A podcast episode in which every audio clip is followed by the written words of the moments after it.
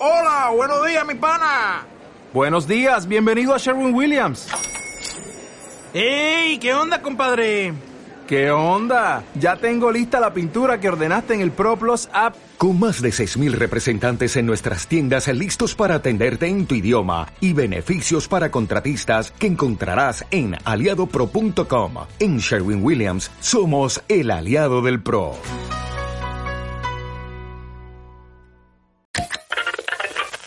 Que procedía de un tiempo futuro, del año 2200, y que tenía su máquina escondida. Logré ver a la llorona en las puertas de un hogar. En esta ocasión nos trasladamos hasta una misteriosa granja donde al parecer han visto pequeños seres. Pero si la gente cuenta, es que algo de cierto deben tener las malditas historias.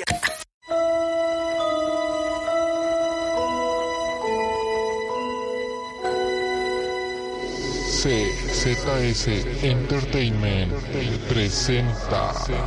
Así que solo tienes que preguntarte qué clase de persona eres.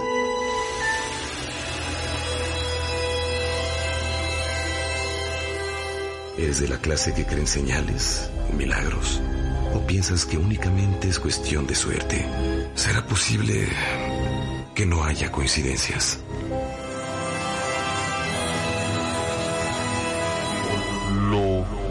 Inexplicable, cable, cable, con Jesús García. García, García.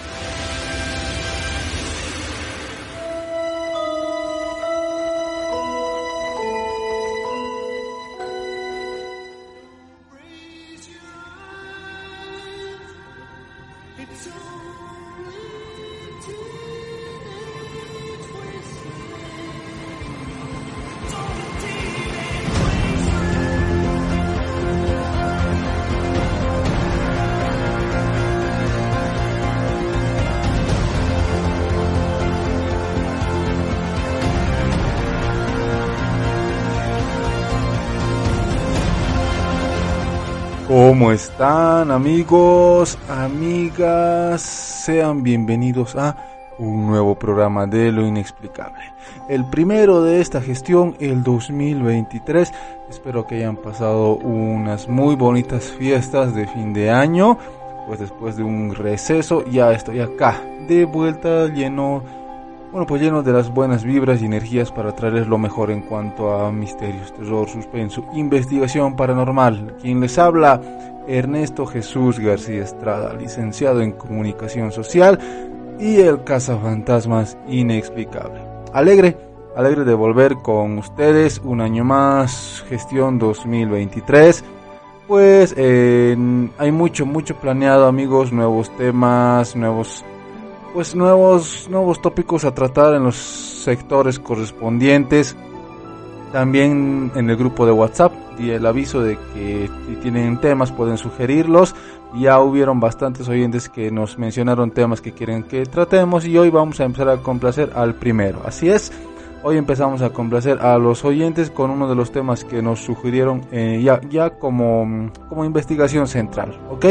Y en los sectores también tenemos cosas muy interesantes. Entonces arrancamos este primer programa del 2023 con todo, con todo. Espero poder contar con tu compañía, tu audiencia en esta nueva gestión para que sí sigamos y sigamos creciendo aún más.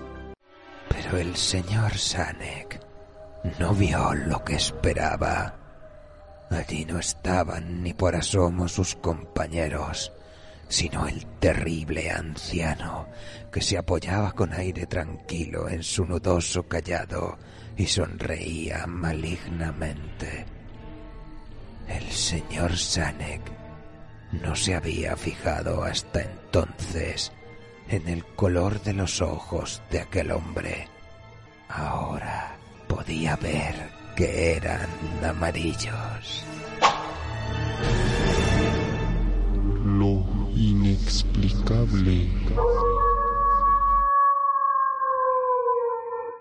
No lo olvides, cada 15 días lo inexplicable a través de Evox y Spotify. Si me escuchas en cualquiera de estas plataformas, pues abajo no olvides darle like, suscribirte, darle abajo comentar. Si tienes alguna sugerencia de igual manera, un gran saludo a todos nuestros oyentes detrás de nuestras fronteras. Así es, porque yo estoy emitiendo desde Bolivia, pero tenemos oyentes ya en otros países, como por ejemplo Esther Macías Rosado nos escribió desde España vía Facebook. Ella me dice que le gusta mucho el programa y que estaba esperando que regresemos. Pues un gran saludo, Esther, desde acá, desde Bolivia. Cruzamos el charco hasta España. Lindo, lindo país. Pues muchas gracias, muchas gracias por el apoyo a todos ustedes, oyentes, tanto del interior como del exterior del país.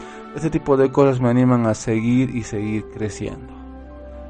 Bien, Número de contacto el 60 36 44 26, reitero 60 36 44 26 si quieren que les agregue al grupo de WhatsApp o si tienen alguna sugerencia, pregunta, etcétera, pues pueden hacerlo a ese número, ¿ok? Bien, también recordarles que estamos presentes en redes sociales, Lo Inexplicable Bolivia, en Facebook, YouTube, Instagram. Ok, suscríbanse y por favor compartan todos, todas nuestras publicaciones, así me van a ayudar bastante. Bueno, empezamos.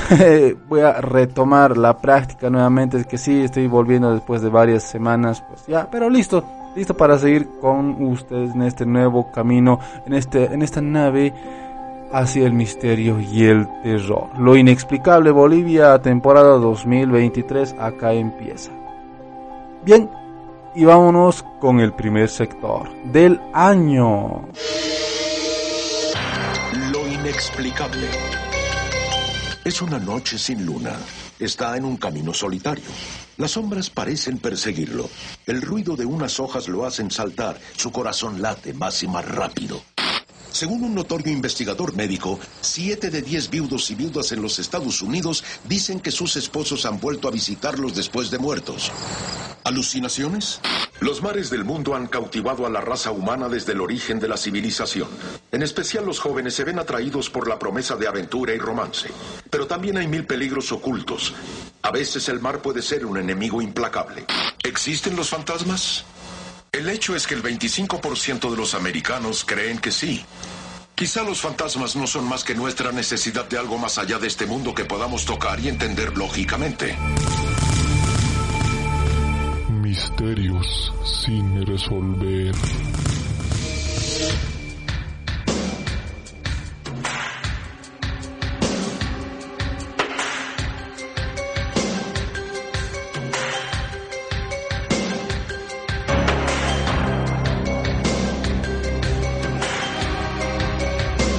Misterios sin resolver.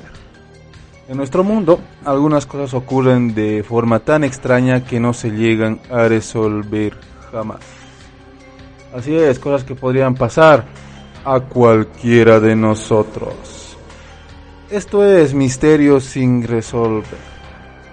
Y pues a petición de los oyentes, hoy voy a hablar de algo, bueno pues, llegado una nueva gestión, ya es típico, típico, sobre todo acá en lo inexplicable, interesarnos en lo que nos dicen las profecías. Claro que sí, llega el 2023 y siempre hay profecías sobre lo que podría pasar en este nuevo año y pues ya sea por curiosidad, por morbo o, o incluso por precaución, queremos saber qué es lo que nos dicen los profetas respecto a este nuevo año. Y si hablamos de profetas, tenemos que hablar de Michel de Notre Dame, o más conocido como Nostradamus. Él escribió sobre este 2023. Y su nombre ya es sinónimo de profecía, pero también de aciertos increíbles. Hemos tenido programas enteros hablando de Nostradamus, así que, bueno, no voy a entrar tanto en su historia, sino en lo que refiere al sector. ¿Qué es lo que nos dice Nostradamus? ¿Qué es lo que nos dicen las profecías? ¿Qué podría ocurrir este 2023?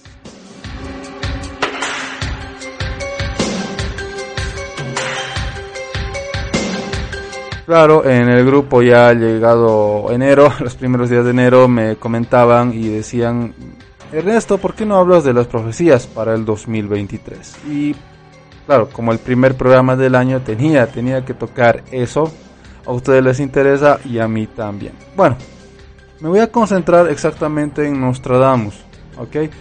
Eh, él tuvo algunas profecías, no muchas, sobre el 2023 y voy a resaltar algunas. ¿Listo? Así que atento. A ver, Nostradamus habla exactamente sobre, primero, eh, la Iglesia Católica. ¿okay? Él habla de la renuncia de un papa. Él habla de la renuncia de un papa debido a intrigas políticas y científicas y también dice que el sucesor podría ser una persona oscura que lleve al mundo a un nuevo conflicto. Eso es lo que dice Nostradamus, ¿no? que el Papa va a renunciar y que el sucesor llevará al mundo a un conflicto religioso. Bueno, a ver, eh, muchos, muchos analistas dicen que quizá esto se refería a la renuncia de Benedicto XVI y que en verdad que renunció y dejó al de lado el papado y se eligió a Francisco I. Por cierto que Benedicto XVI ya falleció en pasados días.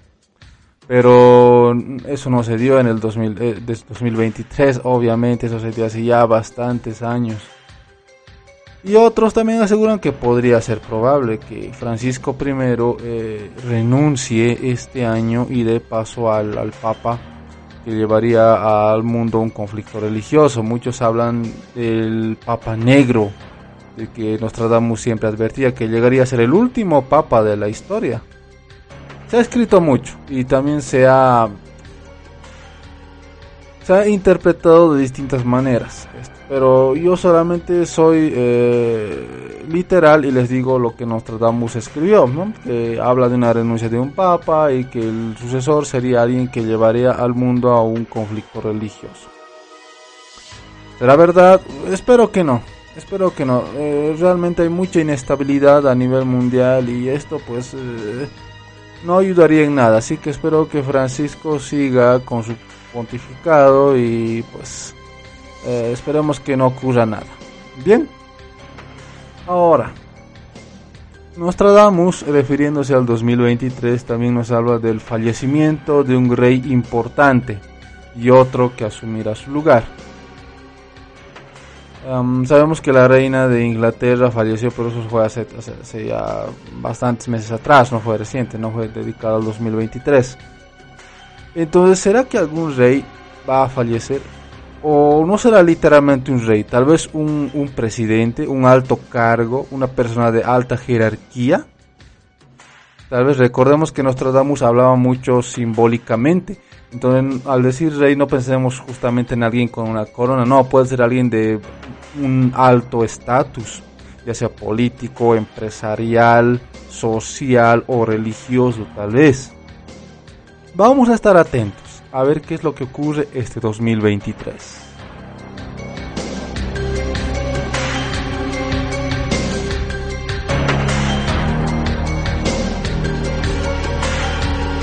Ni abades ni monjes, ni novicios que aprender. La miel costará mucho más que la cera de las velas. Tan alto subirá el selemín de trigo que el hombre se comerá a su semejante. Textual eh, la cita de Nostradamus y mm, realmente es inquietante. Eh, no hay que ser teólogo para traducir o interpretar eso. Claramente habla de una sequía, tal vez una escasez de alimentos y pues también habla de... Bueno, hay palabras que no puedo dar no puedo pronunciar abiertamente por la censura de internet, ¿verdad? No puedo decir lo que significa que el hombre se come a su semejante. Pero ustedes sí entienden, a buen entendedor, pocas palabras. es, realmente inquietante, inquietante, ¿verdad? Esto, pero um, también tengo que decir, y algo que Nostradamus recalcaba mucho, que sus profecías, además de alarmar, también tenían el propósito de alertar entonces, con el solo hecho de enterarnos de esta profecía, ya podemos estar cambiando el futuro. Podríamos estar cambiando y evitar esto. Ahora, él también habla de la tierra será secada, aún más habrá grandes inundaciones cuando se vea el arco iris. Es otra escritura, otra de sus cuartetas.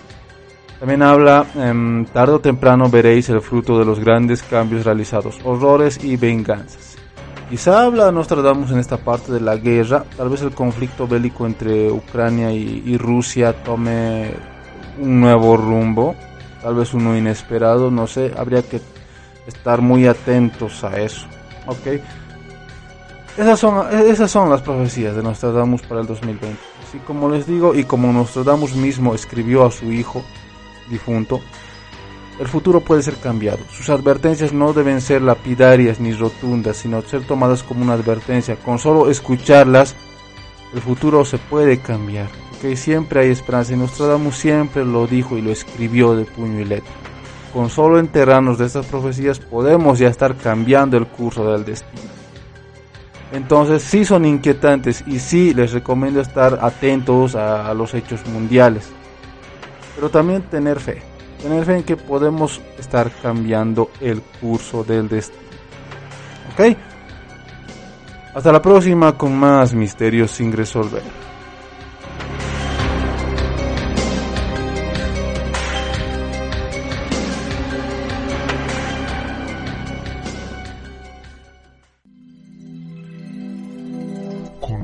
A través de las redes sociales, Facebook, YouTube, Instagram. Busca lo inexplicable Bolivia. Cada semana acompañándote desde el otro lado.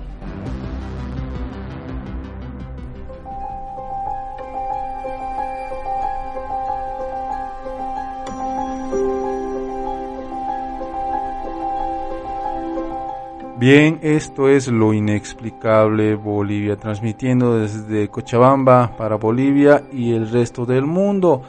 Cada 15 días un nuevo podcast. Puedes buscarlo en Evox y Spotify. Coloca lo inexplicable Bolivia, suscríbete, comenta, dale like para que así sigamos creciendo.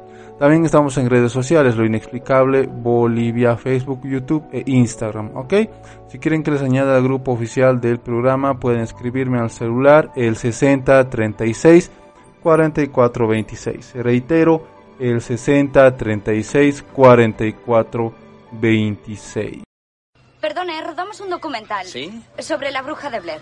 Ah, sí, claro, es una leyenda muy antigua. ¿Ah, sí? Recuerdo que trataba sobre los fantasmas y Oh. leyendas de Maryland. Sí, mi abuela solía contarme esa historia. Creo que fue en el invierno o quizás en el otoño del 44. Empezaron a desaparecer algunos de los niños y nadie, nadie supo nunca por qué, por qué desaparecían. Bueno, sí, toda mi vida he creído en brujas, fantasmas y esas cosas. ¿Cree que hay alguna en esta zona? Oh, sí, sin duda. Lo inexplicable. Tampoco olviden visitar mi otra página, Magia Cinéfila Bolivia en Facebook. También estamos en YouTube como Full Movies Bolivia y en Instagram Full Movies Bolivia. Estamos con todo rumbo al premio Oscar, así es del 2023. La lista de nominados ya salió y ahora también la estoy publicando, las correspondientes imágenes en nuestras redes sociales. ¿Cuál es tu favorita? Puedes apostar. Y también a ver si se cumplen las predicciones. No olvides todo lo mejor en cuanto a series, películas, cómics. Puedes buscarlo en mis páginas referidas al respecto. Magia Cinéfila Bolivia en Facebook. Descifrar misterios de estos asuntos tan extraños de la mente, vamos a hacerlo en forma de ranking, que es una cosa aquí en nuestro programa que nos gusta mucho. Es un ranking, desde luego, que pone los pelos de punta. A continuación, son una serie de hechos y eventos reales que, hasta el día de hoy, nadie ha logrado explicar. Miles de personas muy competentes han intentado buscar una respuesta que explique lógicamente estos sucesos, sin ningún éxito hasta la fecha. Top del terror.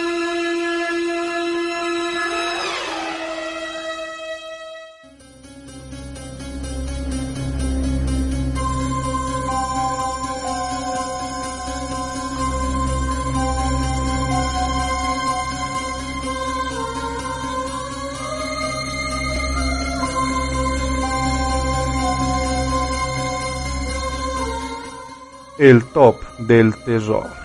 Porque existen cosas, sucesos en este mundo que llaman nuestra atención, pero por sucesos macabros. Uno más misterioso que el anterior. Esto es el top del terror, uno de los sectores más esperados. Un tópico oscuro, siempre lo he dicho, en el campo de la investigación paranormal es la demonología. Y algo ligado a esto son los casos de la denominada Ouija.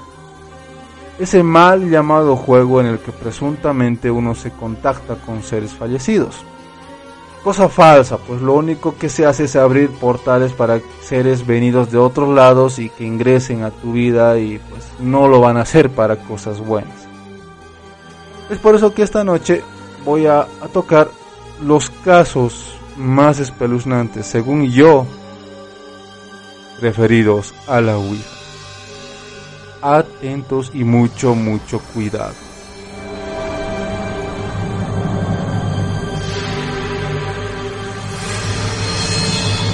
Bien, comenzamos con un caso ocurrido en la Universidad Benedictina de Chicago.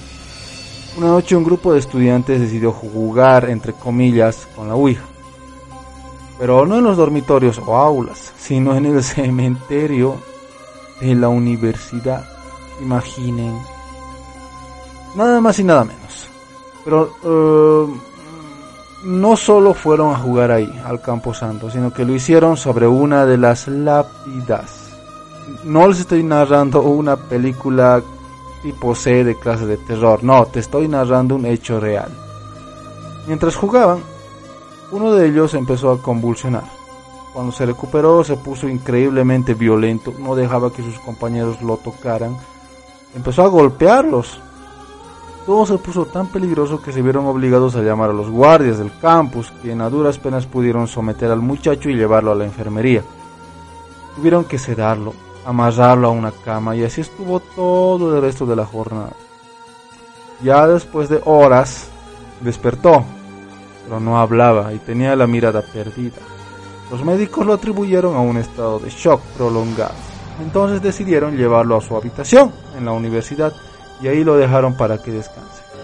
Horas después autoridades del campus fueron a la habitación para obviamente ver cómo estaba el muchacho y también para reprenderlo por haber cometido semejante falta. Pero cuando entraron lo que vieron los marcó para toda su vida. Fuera de la ventana del cuarto se habían reunido multitud de moscas, moscas que querían entrar mientras el muchacho estaba sentado y las veía fijamente. Repito, no te estoy narrando una típica película de terror clase C, estoy narrando un hecho ocurrido en la Universidad Benedictina en Chicago.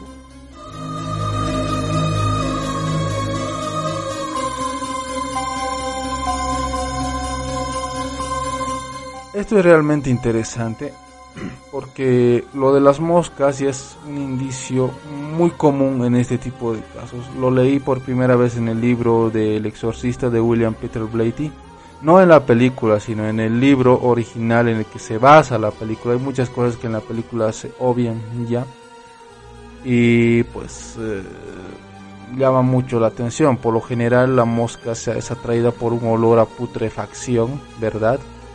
Y ese, ese olor es lo contrario al olor a santidad. Cuando se habla de presencias marianas o de apariciones angelicales, se de, siempre se describe un olor a, rosas, un olor perfumado.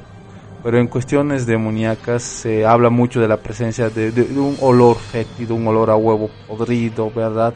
So, ahí están los polos contrarios, entonces la mosca llegaría por ese motivo. Increíble, un caso increíble. Bien, vámonos al siguiente la Casa de Valencia. Esto ocurrió el 25 de noviembre del 2007 en Valencia, España. Una tarde cinco amigos se reúnen a las afueras de la ciudad. Ubicaron una casona vieja abandonada para poder jugar con la Wii. ¿No tendrán nada que hacer estos muchachos? Me pregunto yo. Bueno, bueno, sigamos, sigamos. Apenas empezaron, hicieron la primera pregunta al supuesto espíritu. ¿Acaso la presencia de alguno de nosotros te molesta? Inmediatamente el cursor se movió y formó los nombres de tres muchachos. Estos vieron oportuno, eh, bueno, pues dejarlos salir. Dejarlos salir de la casa para no, no molestar más. Adentro quedaron dos del grupo. Minutos después, ya de noche, los tres que habían salido se preguntaban qué estaría pasando ahí dentro. Mientras pensaban, un sonido los espantó. Era un tremendo ruido que solo indicaba una cosa. Frente a sus ojos la casona se derrumbó, causando la muerte de sus dos compañeros instantáneamente. Este caso fue registrado e investigado por la policía. Tremendo, aterrador y muy real. ¿Qué opinas tú? ¿Coincidencia o algo más? Quiero conocer lo que tú piensas. Escríbelo abajo en la caja de comentarios. Lo inexplicable.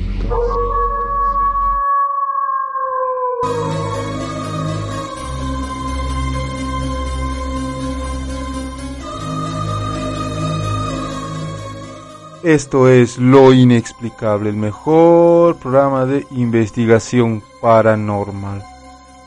Top del terror. Hoy casos tenebrosos referidos a la Ouija. Bien, seguimos. Este ocurrió en 1990, el caso de Estefanía Gutiérrez. Es hoy en día considerado el más macabro referido a este tema. Estefanía tenía 18 años, estudiante e hija típica, normal, pero un día su novio tuvo un accidente de moto y falleció. Estefanía en medio del dolor eh, en su pérdida tuvo la pésima idea de tratar de contactarlo mediante la Ouija. Dicho y hecho consiguió un tablero y junto a unas amigas se dispuso a jugarlo un día en un aula vacía de su colegio. Comenzaron y mientras hacían las primeras preguntas el supuesto espíritu, pues una profesora entró al aula cortando bruscamente la sesión. La docente las regañó y las envió a sus casas. Este sería el comienzo del verdadero infierno para esta muchacha. Con el pasar de los días, Estefanía comenzó a sufrir de insomnio, eh, empezó a enfermar y a perder peso. Ella decía que le parecía ver sombras cuando caminaba por su casa, que al apagar la luz sentía y oía pasos en su habitación. Su salud se fue deteriorando más y más, ni psiquiatras ni doctores encontraban explicación, hasta que un año después, Estefanía fallece. La historia no termina ahí.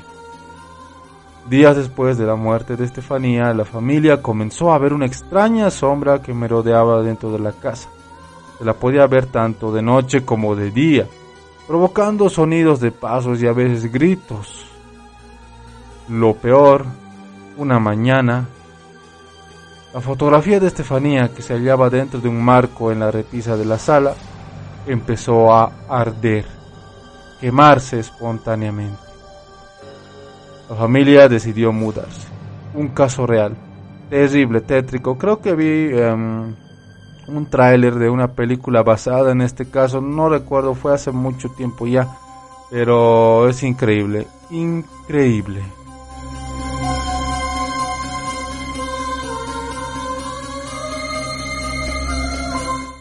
Número 2.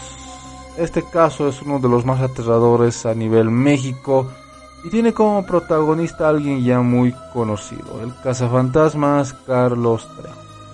Así es, este investigador fue protagonista de uno de los casos más aterradores del país mexicano, el caso llamado Cañitas. Esto ocurrió una noche de 1982 en la casa de la familia Trejo, ubicada en la calle Cañitas 51. Comenzaron a ocurrir cosas sin precedentes. Esa misma noche, Carlos llamó al párroco de su barrio para pedirle explicarle lo que estaba ocurriendo. El cura le dio unos consejos y dijo que al día siguiente iría a la casa. Pero horas después el sacerdote tropezó con tan mala suerte que se rompió el cuello, falleciendo al instante. La casa de Cañitas era un total infierno. Las cosas se movían solas o simplemente desaparecían. Y no hablo de cosas pequeñas, sino de muebles y camas. El ambiente era muy frío, Dejaban las luces encendidas durante la noche, pero eso no servía de nada, pues siempre se veía un espectro que tenía las uñas largas y aterradoras. Los hermanitos menores de Carlos Trejo amanecían todos los días con rasguños en las espaldas, en los brazos. Todo esto debido a una sesión de Ouija que habían iniciado esa noche. Pero el párroco no fue la única víctima fatal. El novio de Norma Trejo, quien había estado en la sesión, falleció en un accidente junto con parte de su familia. Jorge, el amigo de Carlos Trejo, que también había estado esa noche en el juego, falleció cuando un pedazo de parabrisas le perforó el cuello. Fernando, otro amigo, murió debido a una bala perdida en un bar. Sofía, la entonces novia de Carlos, murió de un tumor cerebral. Todo deja como único sobreviviente de la sesión a Carlos Trejo, quien dijo que, bueno, esto lo contó en la conferencia que dio acá en, mi ciudad, en la que pude ir a verlo y darle la mano y, y bueno, pues rápidamente intercambiar algunos pareceres. Él dijo que había visto al demonio cara a cara y que tuvo la fuerza y la fe de no dejarse caer. Desde entonces, Carlos Trejo se convirtió en uno de los cazafantasmas más reconocidos de América Latina, con casos que estremecerían a cualquiera.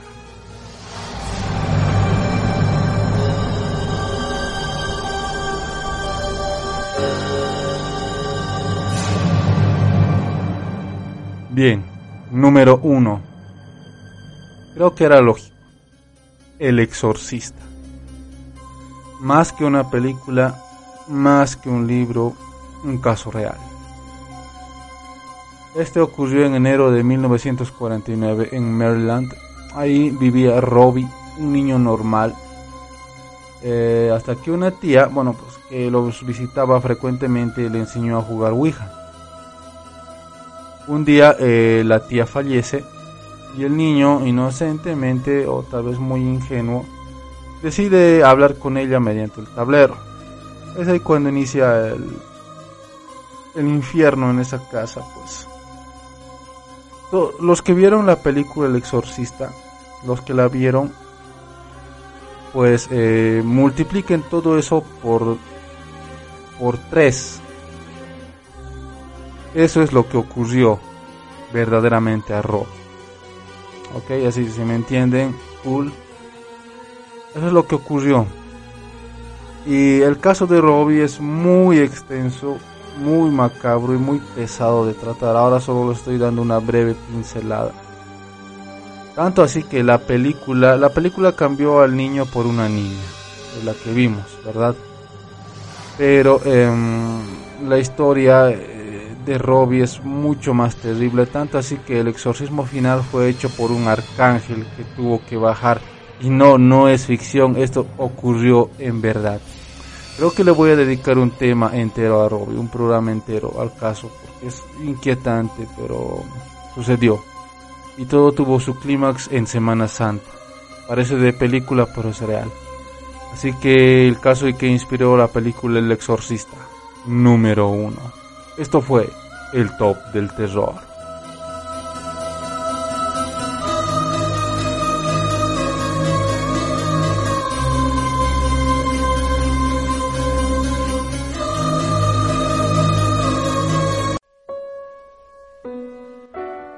¿Se acuerda del sendero que vio la niña?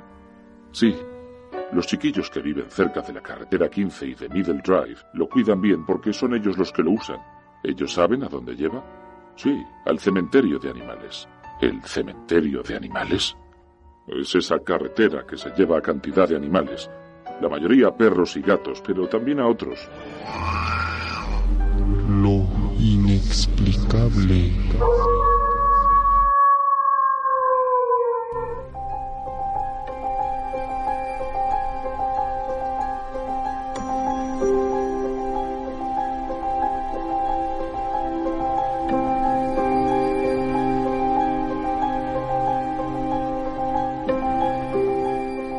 Lo inexplicable con el misterio en el ambiente. Y esta noche, amigos, pues aparte de de regresar con todos los sectores acostumbrados, hablaremos de un tema sugerido por los oyentes. Los misterios de la prisión de Alcatraz. En unos minutos más ya lo toco, así que no te apartes. Si me escuchas en Evox o Spotify, muchas gracias por, por seguirme, por acompañarme, quizás ahí en el celular, a través del auricular o frente a la computadora, en la página web. Muchas gracias y esperamos poder seguir adelante. Contáctanos a través de las redes sociales, Facebook, YouTube, Instagram. Busca lo inexplicable Bolivia. Cada semana acompañándote desde el otro lado. Lo inexplicable, Bolivia, Facebook, YouTube, Instagram. No olviden compartir todas nuestras publicaciones, así nos ayudarán bastante. Hoy, primer programa de este año 2023. Hay muchos, muchos temas por tocar. Les recuerdo, voy a empezar este primer trimestre cubriendo los temas sugerencia. Así es, en el grupo de WhatsApp. Eh, varios de los oyentes me dieron temas para que toque, así que todo este primeros programas los voy a dedicar a, a cubrir esas ideas, ¿ok? Eh, sugirieron como primera idea los misterios de la cárcel de Alcatraz y hoy voy a hablar al respecto. Continuamos, vámonos con el siguiente sector. Siento haberte asustado. Soy médico. La mujer que teníamos enfrente estaba muerta. Los dos hombres que la acompañaban la sostenían. Las llamadas leyendas urbanas basan su extrañeza en una simple clave. Se cuentan para que sean creídas. Es decir, no son como un viejo cuento o relato que hacemos a nuestros niños. Se relatan precisamente para causar temor, para indicar que tener cuidado en ciertas zonas o con cierta gente. Pero claro, si reparamos en algunas leyendas urbanas, es posible que ese viejo escalofrío vuelva a recorrer nuestro espinazo. Les dejo con una de esas historias que se cuenta y que no sabemos si es verdad, si es mentira o si alguna vez ocurrió. Mitos y leyendas.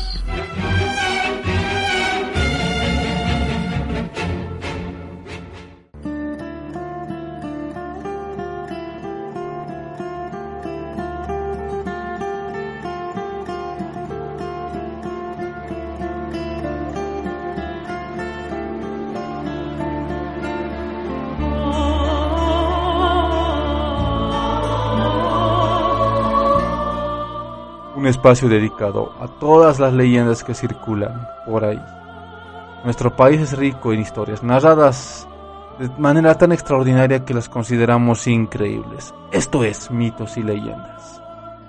Y esta noche quiero contarles una historia realmente tétrica. ¿Y saben qué? Lo más espeluznante es que es real. Ahora sí, amigos, aumenten el volumen y presten atención.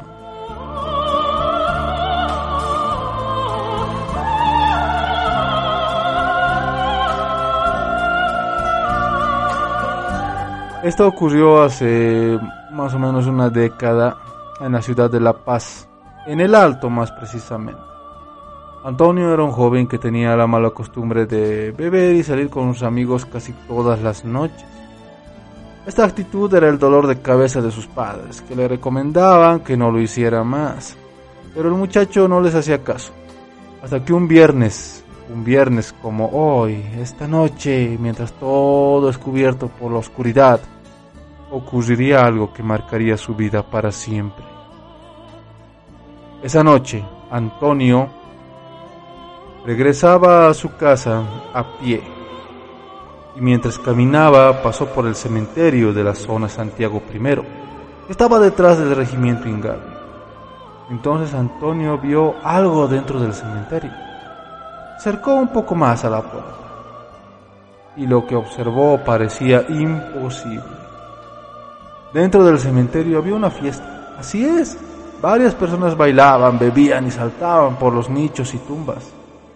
Antonio estaba sorprendido hasta que esas personas dentro del cementerio lo vieron y le invitaron a entrar, así es, le, hicieron ademanes para que ingresara. La puerta se abrió y Antonio, confundido, pero debido a su curiosidad y envalentonado por el alcohol, decidió entrar y unirse a la fiesta dentro del cementerio.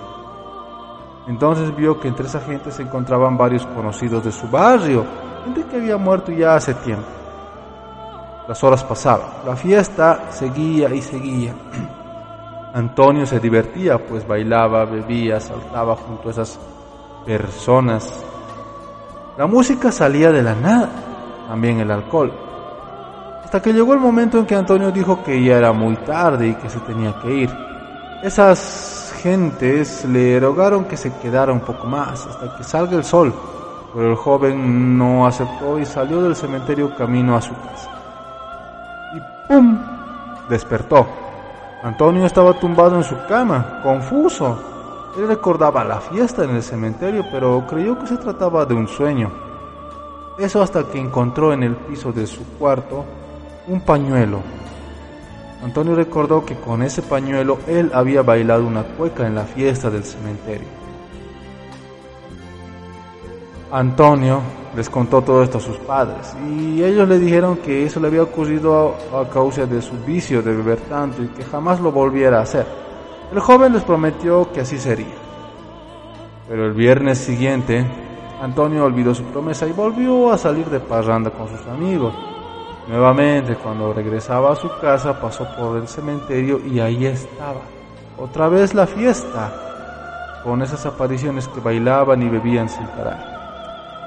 Antonio nuevamente aceptó entrar y las horas pasaron, la fiesta no terminaba y cuando el joven quiso irse como la vez anterior, pues quizás estas gentes le dijeron que se quedara. Eso es una suposición, ya que cuando salió el sol, pues la fiesta se convirtió en una reunión eterna, porque a la mañana siguiente el vigilante del cementerio encontró el cuerpo sin vida de Antonio. Estaba tumbado sobre una sepultura. En una mano tenía una botella de licor y en la otra un vaso de plástico.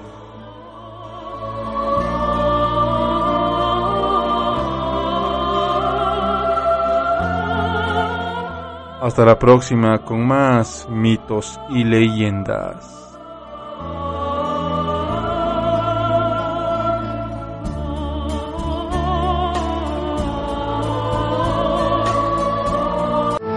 He buscado entre libros y mapas relativos a Transilvania en la biblioteca. No conseguí mapa ni escrito alguno que diera la ubicación exacta del castillo Drácula.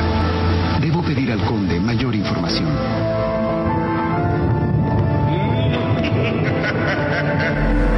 Lo inexplicable.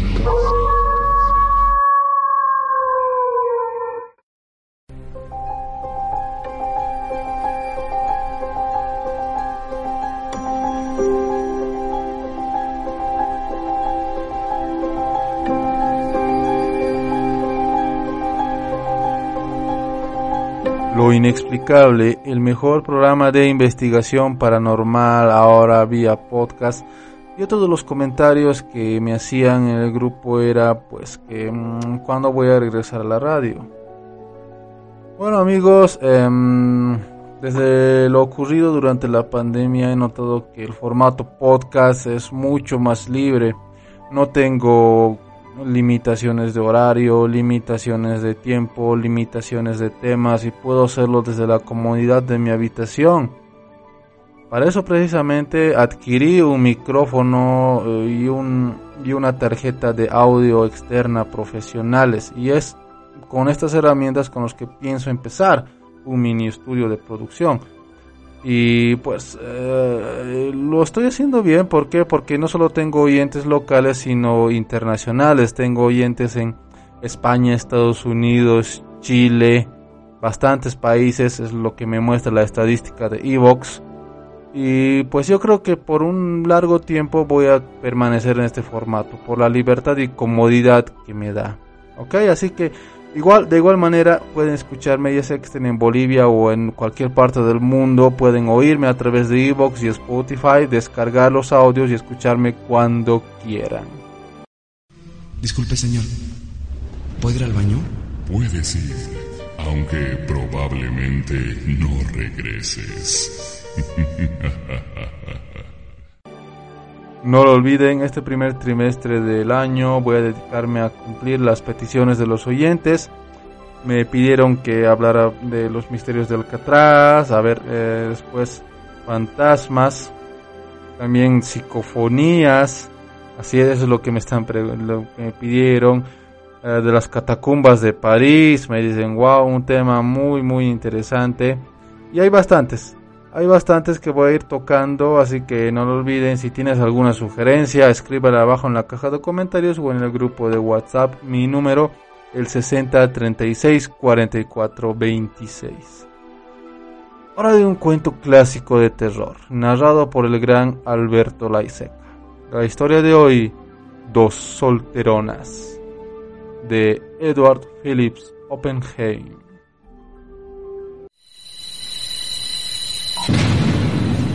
Cuento de esta noche se llama Dos solteronas y es de Philip Oppenheim. Grant era un buen detective, pero para guiarse por los caminos de Devonshire era pésimo. No había señalamientos, había una de esas nieblas británicas. Iba en su coche con su perrita Flip. Quería llegar al pueblo de Nir. Y no lo encontraba por ningún lado. Y para colmo empezó a llover, un diluvio. Todo lleno de barro, y a lo lejos vio una lucecita, bueno, tiene que haber alguna casa. Voy a pedir alojamiento por esta noche porque esto no puede seguir así, me voy a empantanar. Bueno, como pudo, llegó con el coche efectivamente a una casa, tocó la puerta, cada vez llovía más y adentro escuchó que instantáneamente alguien se movía, encendía una vela, abría la puerta, era una mujer de mediana edad. Señora, usted perdone que la moleste esta hora, pero estoy acá con mi perrita, estamos helados, mojadísimos, no podemos encontrar el pueblo de Nid. Tal vez usted nos pudiera alojar por una noche en cualquier rinconcito.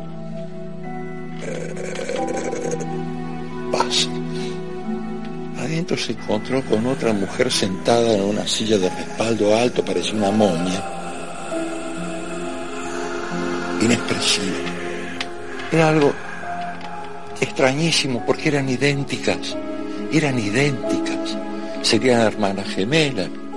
Adelante, pase, pase.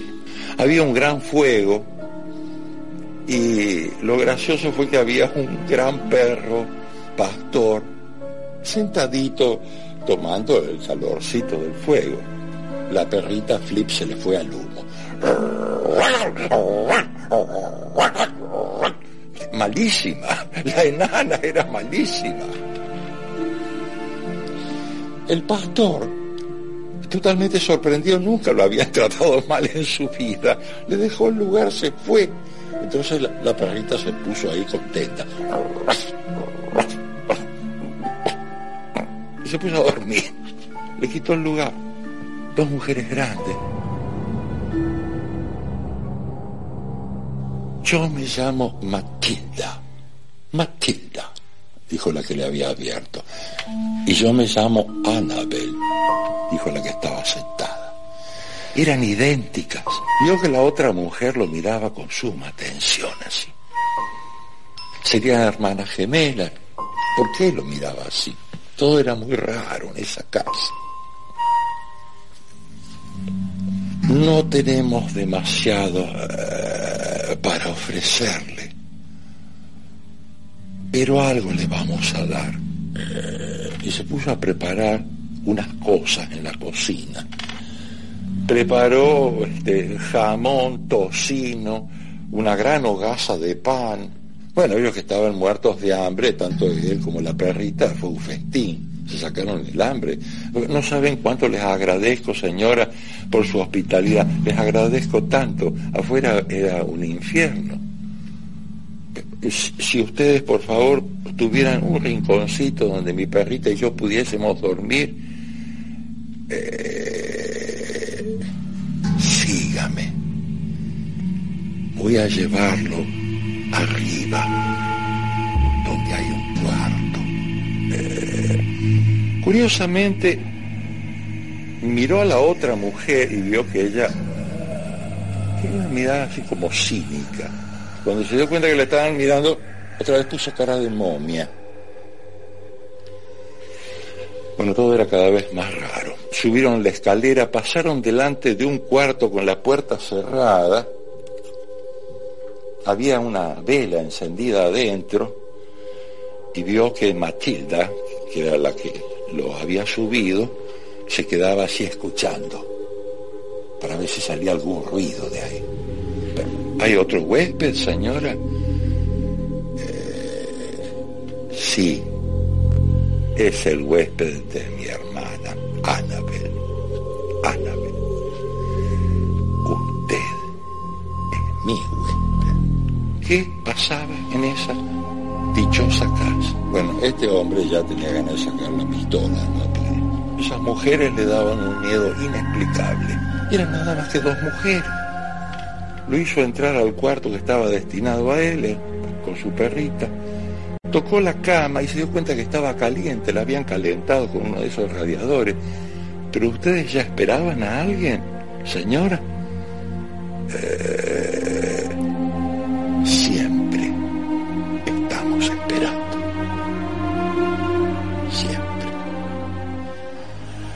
fue la mujer.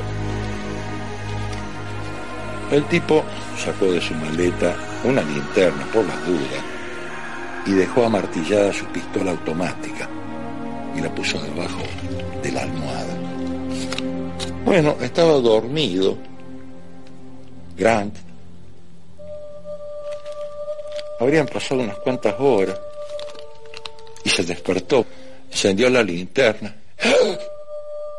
Se encontró con Matilda, que tenía en sus manos un larguísimo cuchillo, afilado, un cuchillo de enormes dimensiones.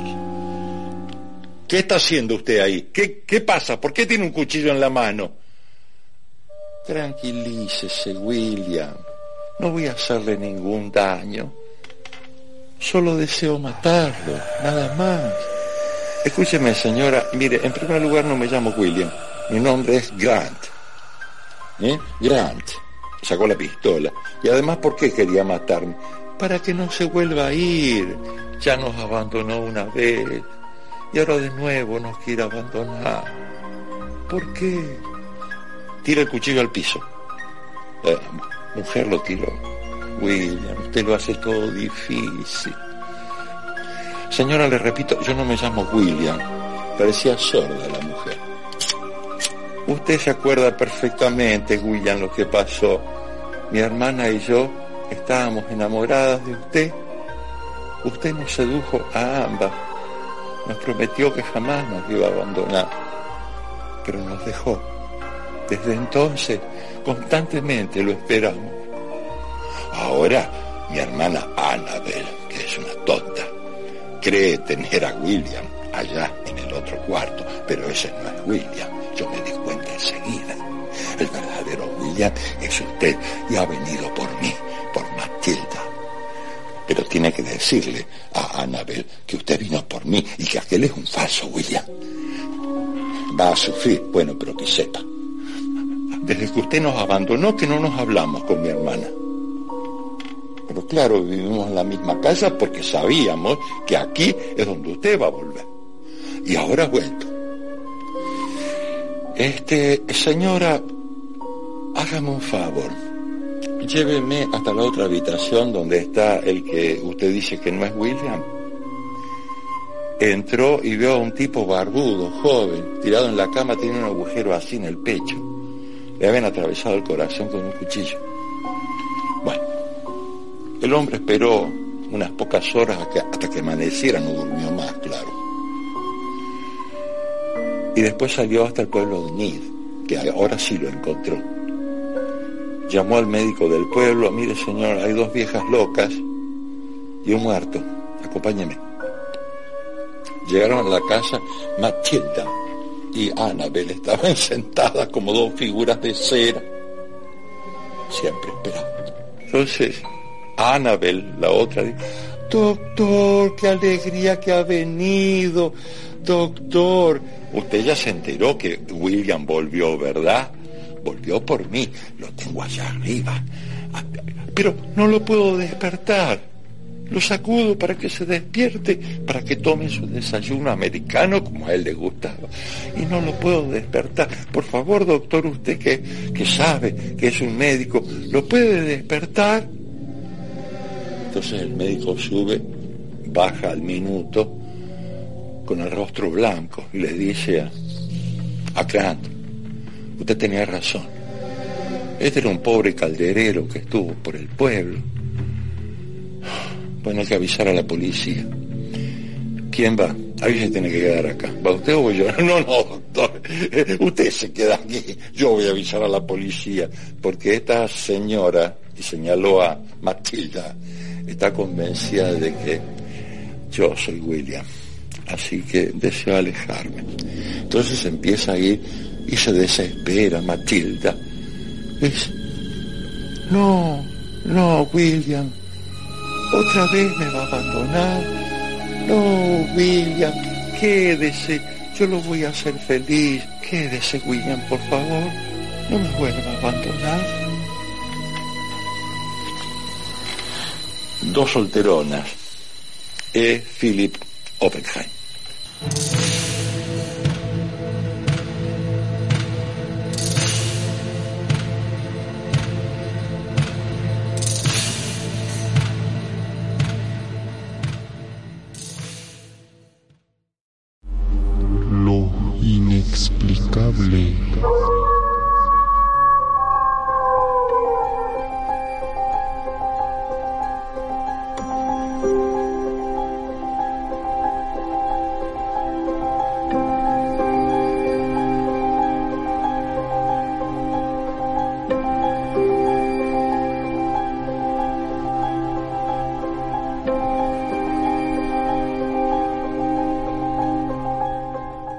Bien, lo inexplicable Bolivia. Quien te habla, Ernesto Jesús García Estrada, el cazafantasmas inexplicable, hablándote pa- desde Bolivia para el mundo.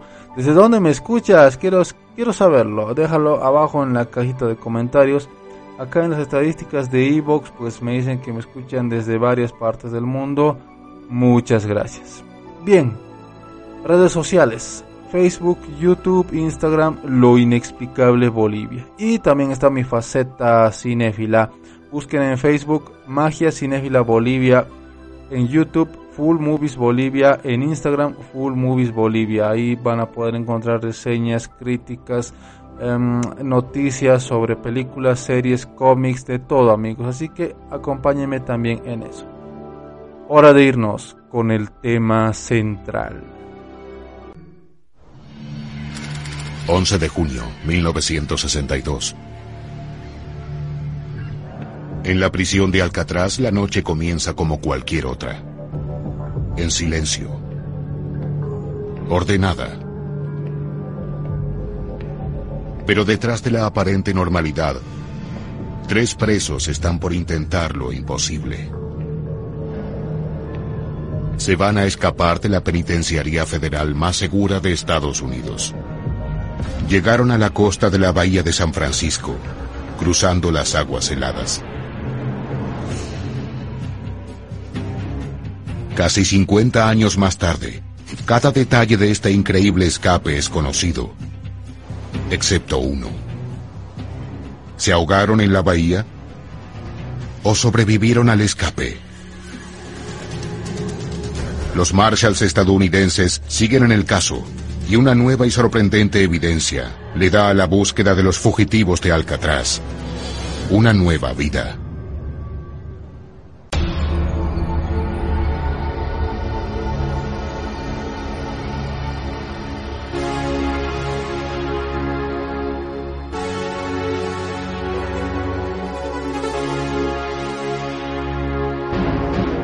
Empezamos a complacer las peticiones de nuestros oyentes.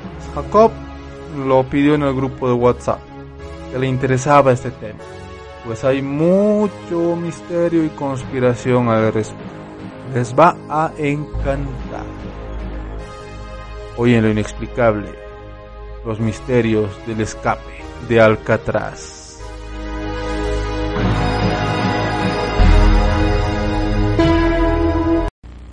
Si se desobedecen las leyes de la sociedad, se va a prisión. Si se desobedecen las leyes de la prisión, se viene aquí.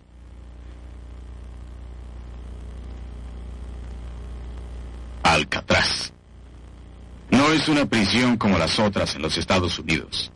Aquí, cada prisionero está confinado solo, en una celda individual. Aquí los reclusos no tienen ni voz ni voto, hacen lo que se les dice. No se les permite ni periódicos ni revistas. Las noticias del mundo exterior provienen de lo que nosotros les decimos. Alcatraz es una prisión de máxima seguridad, además de muy pocos privilegios. No hacemos buenos ciudadanos, pero hacemos buenos prisioneros.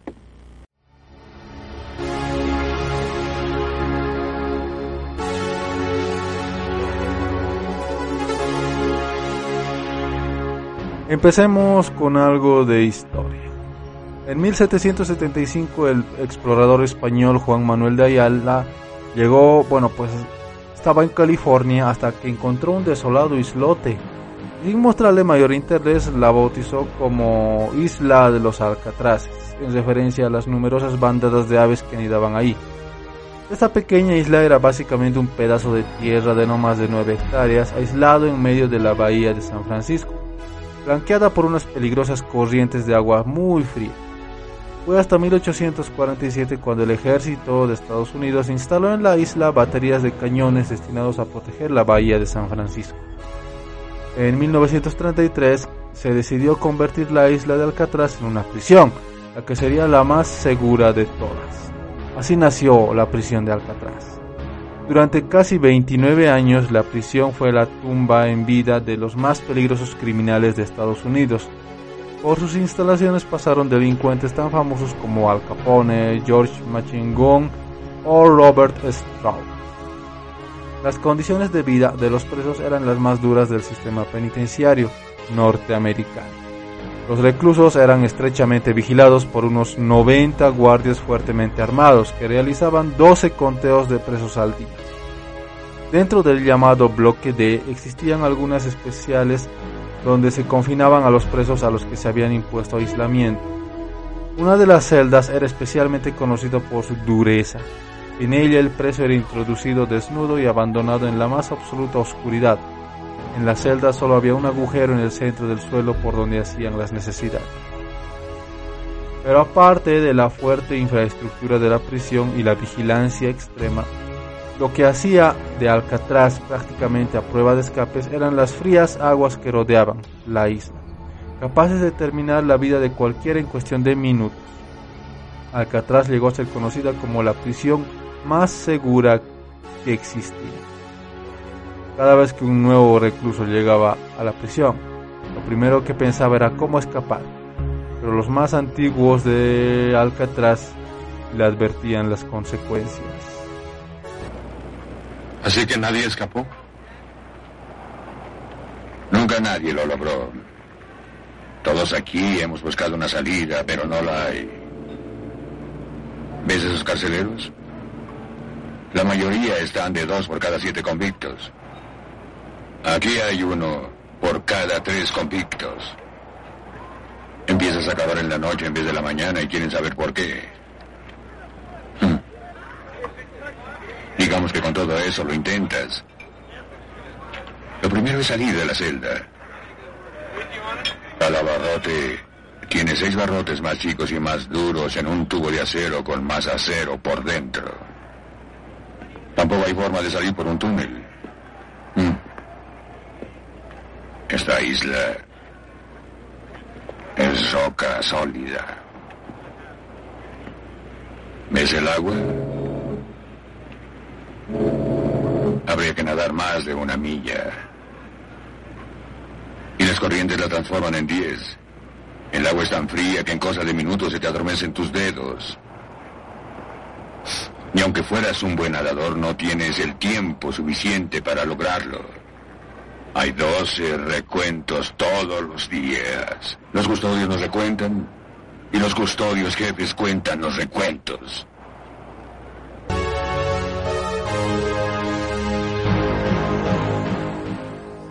a pesar de todo. En total, 36 prisioneros intentaron fugarse de Alcatraz. 23 fueron retenidos, los demás murieron, ya sean abatidos por los guardias o ahogados en las frías aguas de la bahía de San Francisco. Pero todo cambiaría con la llegada de un preso. Uno como ningún otro. Un hombre llamado Frank Lee Morris que se atrevería a intentar lo imposible. Como les decía, el 18 de enero de 1960 a la prisión de Alcatraz llegó Frank Morris, un hombre que haría historia y que marcaría el inicio de uno de los casos sin resolver más intrigantes de todos los tiempos. Y como todos fue recibido por el alcaide de la prisión. ¿Nombre? Morris. Qué extraño. Este expediente dice Frank Lee Morris. Al contrario de mis predecesores, Gordon, Johnson y Blackwell, no tengo programas de buena conducta. No tengo asambleas de presos. De hoy en adelante, su mundo será todo lo que pase en este edificio. Se afeitará una vez al día. Se bañará dos veces por semana. Corta de cabello una vez al mes. Y ahora, sus derechos. Puede hablar, trabajar. Otras instituciones facilitan el trabajo, pero aquí es un derecho que se gana. Le prometo que es derecho anhelado. Visitantes, se les permiten dos al mes. No pueden ser expresos ni de aquí ni de otras prisiones federales. Cualquier nombre que usted dé será cuidadosamente investigado por el FBI. Morris, ¿qué nombre se le ocurren? No se me ocurre ningún nombre. ¿Familiares, amigos? No, no tengo familia. Logró escapar de varias prisiones, ¿verdad? Por eso está aquí. Construimos Alcatraz para guardar a todas las manzanas podridas. Y me eligieron para que no permita que el sucio olor putrefacto se escape. Desde que soy alcaide, unos cuantos han tratado de escapar. Y se recapturó a la mayoría y a los que no. Se les mató o se ahogaron en la bahía. Nadie nunca se ha escapado de Alcatraz.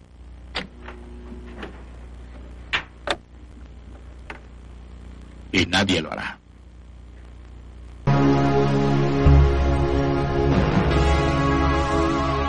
Frank Lee Morris fue condenado a, a, prisión por robo de bancos y ya antes se había fugado de otras prisiones.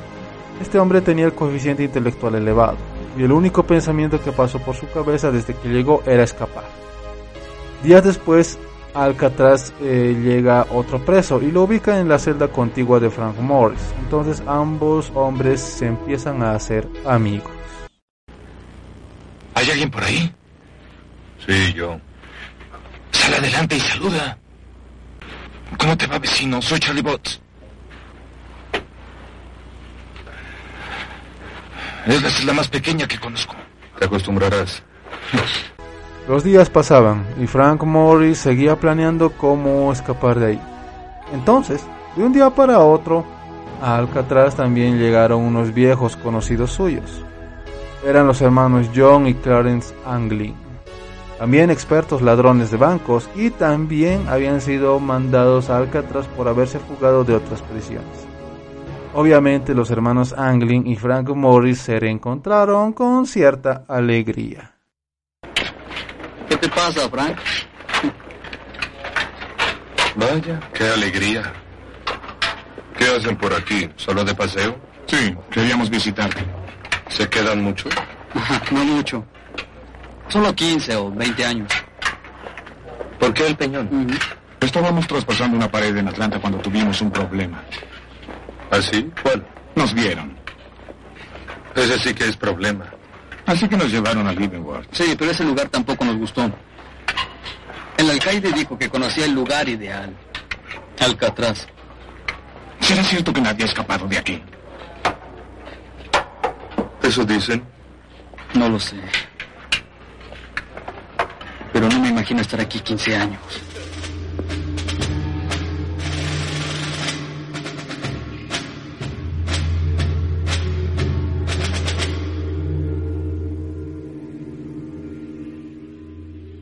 Ninguno de los tres era delincuente de los considerados peligrosos. No eran asesinos. Estaban en la cárcel por robar bancos, pero les trasladaron a la prisión de máxima seguridad entre 1960 y 61 porque se habían fugado con facilidad de otros centros. Sin duda, Frank Morris y los, y los hermanos Anglin eran un grupo capaz de llevar a cabo el escape imposible. Y así lo hicieron. Luego de mucho, al fin Frank Morris planeó cómo escapar de Alcatraz. Pero llegó a la conclusión de que no podía hacerlo solo, así que eh, reunió se reunió con su vecino de celda y con los hermanos Anglin. Allí les contó a los tres cómo escaparían. Ya sé cómo salir de aquí. Lo que pienso es que estos bloques de las celdas están muy viejos y que la humedad del aire está corroyendo el concreto. La sal está oxidando el metal. Tomé un corta uñas y cavé alrededor de la reja. Creo que con un poco de trabajo puedo cavar, agrandar el hoyo y llegar al corredor que nos lleva a la parte superior de las celdas. Y tal vez hasta el techo.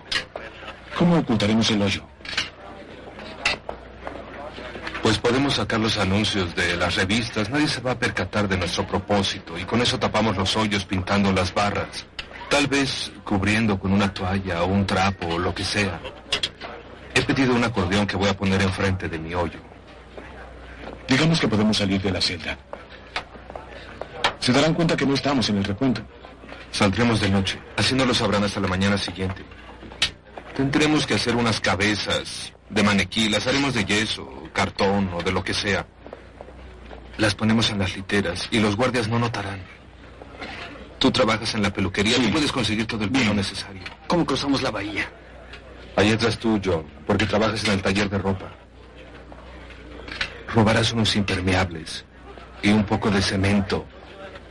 Haremos un bote salvavidas. Leí cómo hacerlos en mecánica popular. Y pensarán que nos fuimos a San Francisco. Iremos más bien a las Islas Ángel. Bueno, ¿y yo? Tú haces guardia mientras yo cavo y yo hago guardia mientras tú cavas. Ustedes dos se turnan igual.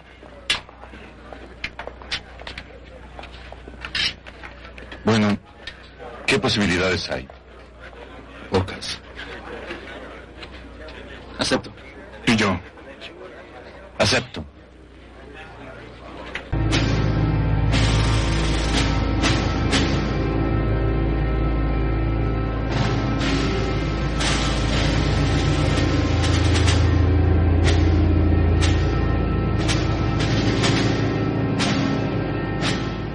Bien, ahora les ruego poner mucha, mucha atención. Así es, a ti que me escuchas, pon mucha atención, pues vamos a repasar los pasos que siguieron los cuatro hombres para fugarse de la prisión más segura del mundo, ¿ok? En la parte posterior de las celdas de los reclusos en el bloque B, donde estaban Frank y los demás, había un pasillo no vigilado de 91 centímetros de ancho.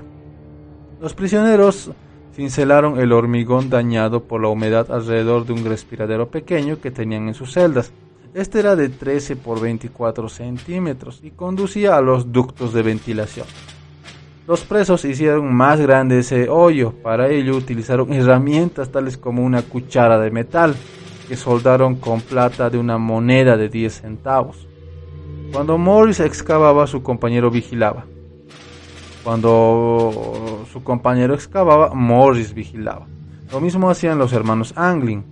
Como se imaginarán, excavar con una cuchara llevó semanas y sobre todo se necesitó de mucha paciencia y nervios de acero, pues en cualquier momento un guardia podía asomarse. Bien, luego de semanas y semanas de excavar, construyeron un respiradero falso con periódico y papel. Los presos pidieron pinceles con la excusa de pintar cuadros.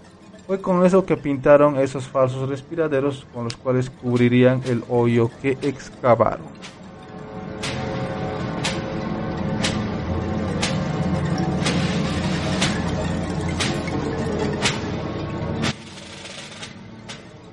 Luego vino el siguiente paso, pues una vez que pudieron salir de sus celdas, había que llegar al ducto de ventilación. Ahí tenían que abrir unas rejas que obstruían un enorme agujero del respiradero. Para abrir esas rejas, Frank Morris robó una aspiradora y lo convirtió en un taladro eléctrico, con el cual y durante varias noches subía y taladraba los barrotes, poco a poco. El ruido del taladro era disimulado con el acordeón que su compañero de celda tocaba justamente en ese momento. Después de mucho tiempo, al fin lograron sacar algunos barrotes del ducto. Ahora el camino hacia el techo de la prisión estaba despejado. Mientras trabajaban en su plan de noche, de día era, bueno, y muy disimuladamente Frank Morris le pidió a Clarence Anglin que recolecte las chaquetas impermeables de algunos presos, además de robar otros. El objetivo era fabricar un bote salvavidas, además, pues bueno, el bote y unos salvavidas con los cuales lograrían pasar las frías aguas de la bahía.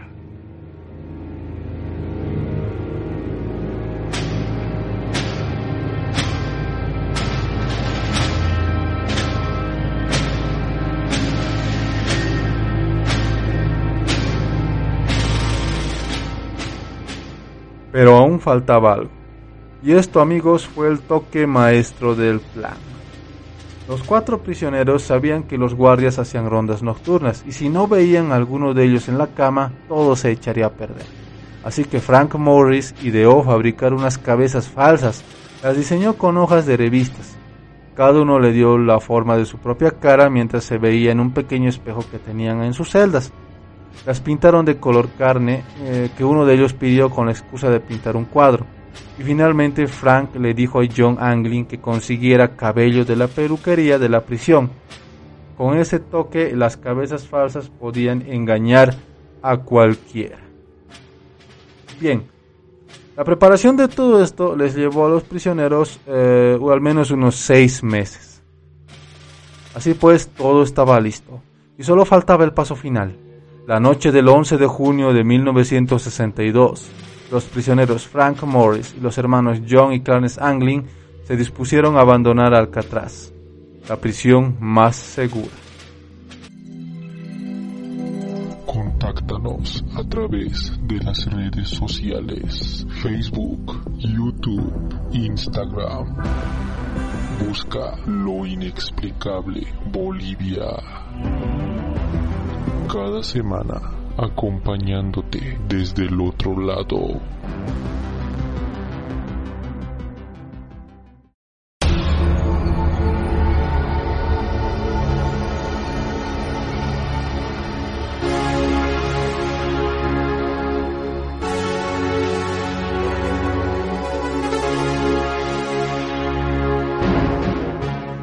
Bien, esto es lo inexplicable hoy en nuestro tema central, el escape de Alcatraz. Interesante, ¿verdad? Porque eh, parece una película, pero todo lo que les estoy diciendo es real.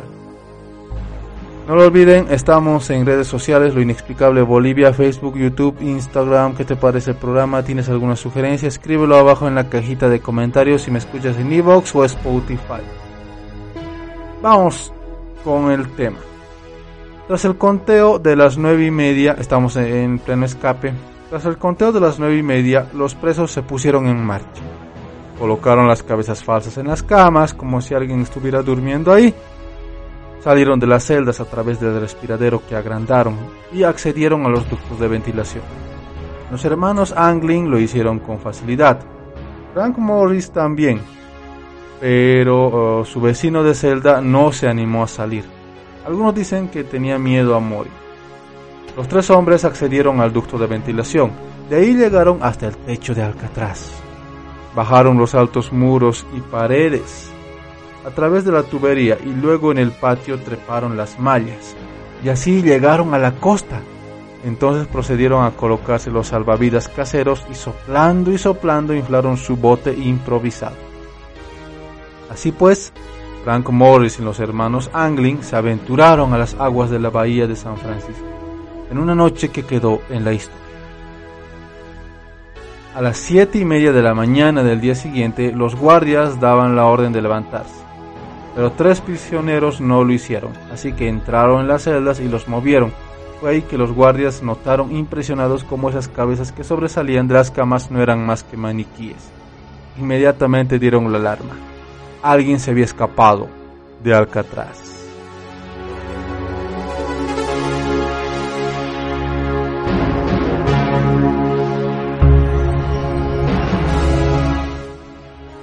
El FBI, unidades del ejército, los guardacostas e incluso agentes de la policía local, local peinaron la zona. Desde la misma mañana de la desaparición, no hallaron ningún indicio que diera pistas sobre la suerte de los tres prófugos. En los interrogatorios posteriores, el cuarto cómplice, el vecino de Frank Morris, afirmó que el plan consistía en alcanzar la isla de Ángel como punto intermedio y luego intentar llegar al continente donde robarían un coche para salir de la zona. Finalmente, el alcaide y las autoridades de la prisión dieron el caso uh, por terminado y dedujeron, dedujeron que los tres hombres se habían ahogado en la bahía, aunque nunca se encontraron sus cuerpos, cosa que siempre ocurrió con otros reos que sí se ahogaron. Pruebas de su supervivencia. A ver amigos, eh, el misterio está en si lo lograron o no. Oficialmente ahí el alcaide dijo se ahogaron, pero esto no termina ahí, pues aquí es donde el misterio y las incógnitas rodean este caso. ¿Habrán sobrevivido Frank Morris y los hermanos Anglin? ¿Habrán llevado a cabo el plan de escape imposible? A ver, Mary Whitener, la hermana de John y Clarence Anglin, declaró a los periódicos que los tres hombres sí lograron escapar. Ella se basa en el hecho de que su madre comenzó a recibir flores sin tarjeta tiempo después de la fuga.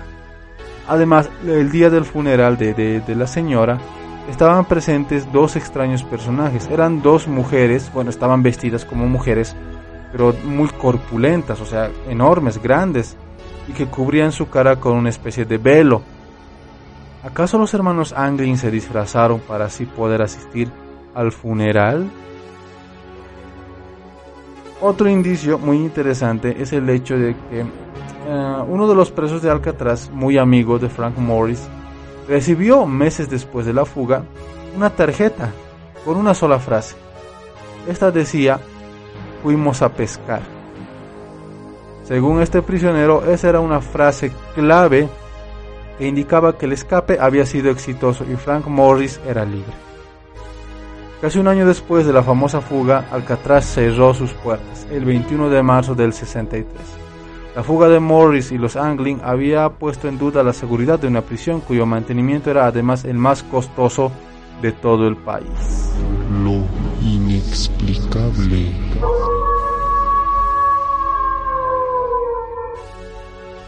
Actualmente Alcatraz es un sitio turístico. Cientos de personas visitan esta cárcel, guiadas por antiguos guardias y presos de Alcatraz. Es interesante, pero sin duda los más atrayentes son las tres celdas donde estuvieron Frank Morris y los hermanos Anglin. También se encuentran en exhibición las cabezas falsas que utilizaron para engañar a los guardias. Bueno, sinceramente a mí sí me gustaría hacer una visita guiada así porque es interesante, es histórico, es muy muy de película lo que hicieron estos hombres. Bueno, pues si alguno quiere, el boleto de ingreso está a 28 dólares.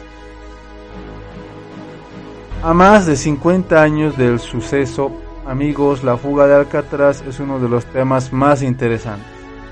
No porque haya, hay fantasmas, hay fantasmas en Alcatraz, ¿no? Hay fantasmas, se dice incluso que se escucha el sonido del violín de Al Capone, bueno. Este tema, pero es sumamente interesante. Porque nos muestra un plan tan detalladamente elaborado, tan paciente y tan audaz.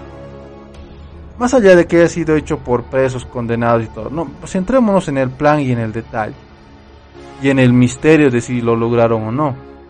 Ahora, como les dije, la duda queda en el aire. ¿Habrán sobrevivido los tres prófugos o se ahogaron en la bahía? Algunos dicen que sí, otros que no. Para terminar tengo un dato que podría despejar dudas.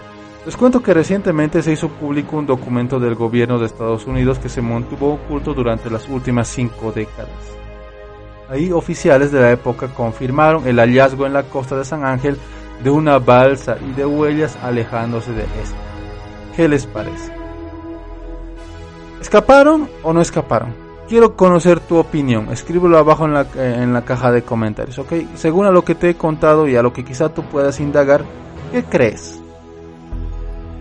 Amigos, este fue el tema acerca de la histórica fuga de Alcatraz.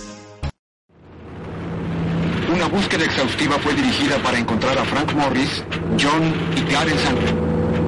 Las agencias federales estaban seguras de que encontrarían los cuerpos. Nunca lo hicieron. Alcatraz fue cerrada menos de un año después.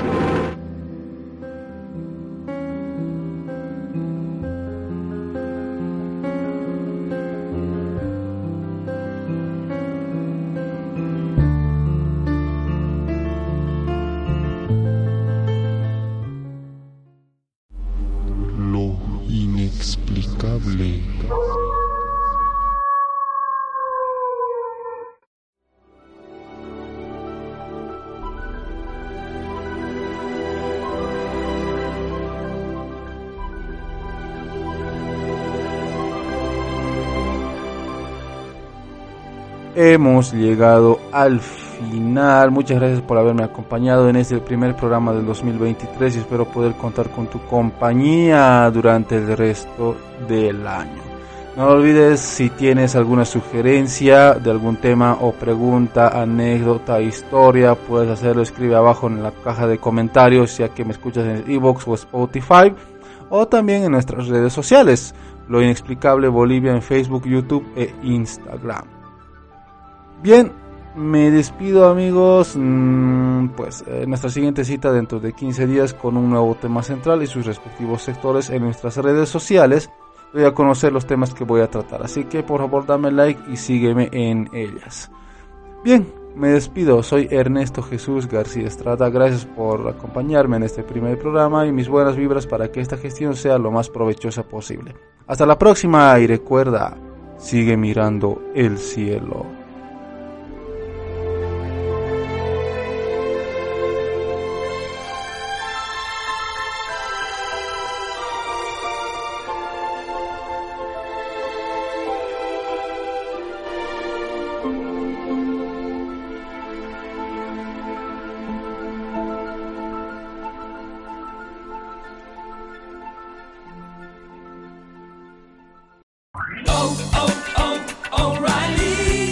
¿Necesitas ayuda? En O'Reilly Auto Parts te ayudamos. ¿Necesitas algún consejo? Te aconsejamos. Nuestros profesionales en autopartes están siempre disponibles para ayudarte a encontrar lo que necesites. Excelente servicio al cliente es solo una de las ventajas que ofrece O'Reilly Auto Parts. Los profesionales en autopartes. Oh, oh, oh, O'Reilly Auto Parts.